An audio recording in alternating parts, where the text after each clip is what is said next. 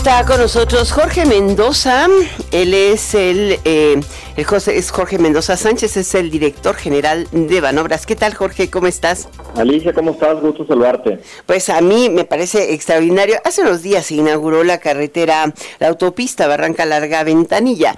Es una obra icónica porque yo recuerdo haberla, la anunciaron oficialmente por ahí del 2008. Eh, vino la crisis, en 2009 sacaron su trazo en el sexenio de, de de Felipe Calderón y en 2010 eh, supuestamente pusieron la primera piedra y de entonces a la fecha no se concluía, luego la volvieron a rearrancar a finales o a mediados de la administración pasada, se volvió a parar y ahora tenía más de cuatro años o algo así parada y finalmente sí se logró. Sí, mira, esta es una de las autopistas y proyectos que, que quedaron inconclusos de las administraciones anteriores fueron dos administraciones y dos empresas que fracasaron en el intento para poder concluirla, una autopista que es muy importante para el desarrollo económico y comercial y logístico de Oaxaca. Y a principios de esta administración, el presidente de la República, Andrés Manuel López Obrador, nos pidió rescatar la autopista para así eh, pues continuar con la construcción y poderla concluir antes de que terminara este sexenio. Ya la terminamos, ya hay gente, incluso hay gente en las redes sociales que ha reportado su buena, pues, pues, su buena experiencia en esta autopista. Están haciendo dos horas y media de Oaxaca ciudad capital a, a, la, a la costa, a Puerto Escondido, y esto hace pues que todos los que visitan Oaxaca o la gente que vive en Oaxaca, pues ahora pueda estar más cerca de un paraíso eh, vacacional que es Puerto Escondido. Ahora, no es la única obra de, eh, o sea, no es el único proyecto prioritario de infraestructura que se ha concluido. Este es uno de los ejemplos, ¿no? ¿Cuánto se invirtió en él? Se invirtieron en su totalidad 13 mil millones de pesos, ¿no? Pero también estos 13 mil son desde que inició. Entonces fueron, obviamente, se fueron incrementando los costos cuando se fueron deteniendo la obra en las administraciones anteriores y pues tomó 13 mil millones de pesos para concluirla, ¿no? Eh, pero bueno, lo bueno es que ya está en marcha ya se puede utilizar y el beneficio que va a representar para la población en Oaxaca y para los extranjeros que visiten el estado, pues es más que eso. ¿Son, cuánto, ¿Cuánto se estima de aforo? Estamos estimando mil vehículos diarios.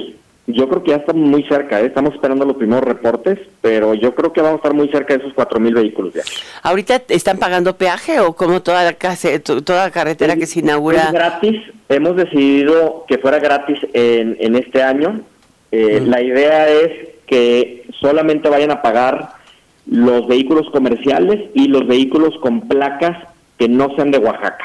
Es decir, todos los vehículos de Oaxaca van a poder transitar por esta autopista de manera gratis de aquí indefinidamente, ¿no? Eh, creemos que con los ingresos de esta autopista por la parte comercial y por los vehículos fuera del estado va a ser suficiente para poder mantenerla.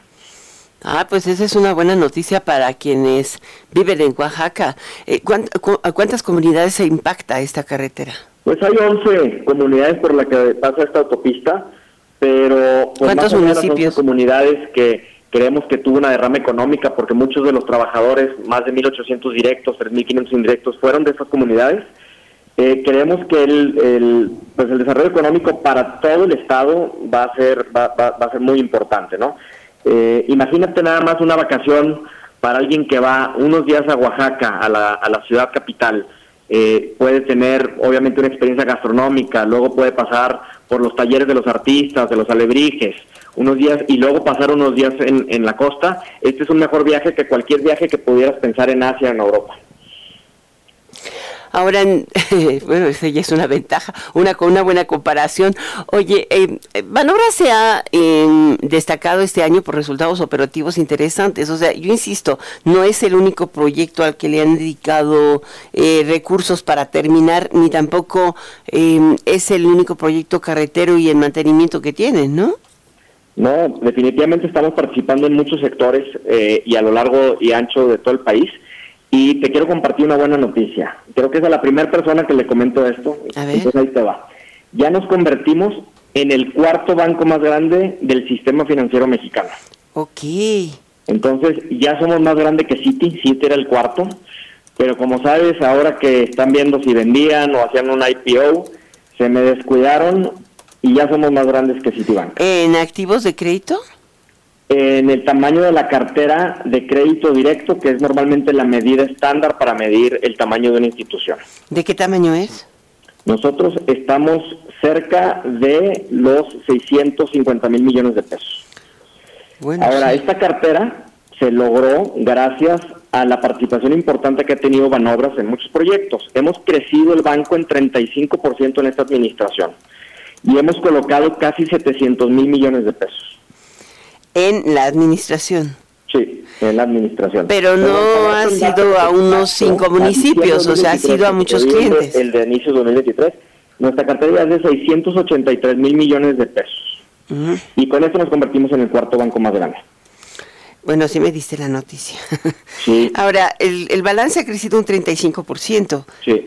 Pero también lo que la otra cosa que me llamaba mucho la atención del reporte que entregaron en la Comisión Nacional Bancaria es la, eh, la inclusión de municipios que no habían tenido asistencia o tienen asistencia técnica y también financiamiento. Esta ha crecido muchísimo la penetración. Sí, mira, nosotros hemos tratado de llevar más crédito a más municipios porque por lo general los municipios se les dan crédito para proyectos que a veces son más chicos, ¿no? A veces no son los grandes proyectos como el aeropuerto Felipe Ángeles, el tren Maya, pero son proyectos chicos que están teniendo un impacto directo en el bienestar de todas y todos los mexicanos. Tan solo en esta administración hemos otorgado financiamiento a municipios de a 315 municipios, de los cuales más de 200 nunca habían tenido un crédito con Banobras. Y en nuestra cartera ya tenemos más de 420 municipios. Entonces, sí hemos estado muy activos y para los municipios que han optado por no recibir un financiamiento o por en, este momento no están en condiciones financieras para poder tomar un crédito, les hemos ofrecido asistencia técnica y le hemos dado asistencia técnica a más de 1.440 municipios. ¿Qué posibilidades hay de que ustedes les den asistencia técnica, por ejemplo, en la reparación de las eh, plantas tratadoras de agua o en las redes eh, de agua potable? Lo hacemos, de hecho tenemos programas de transporte masivo, de manejo de agua, de manejos de residuos sólidos y también les ayudamos con temas de recaudo, del predial, de impuestos locales, de manejo de tesorería.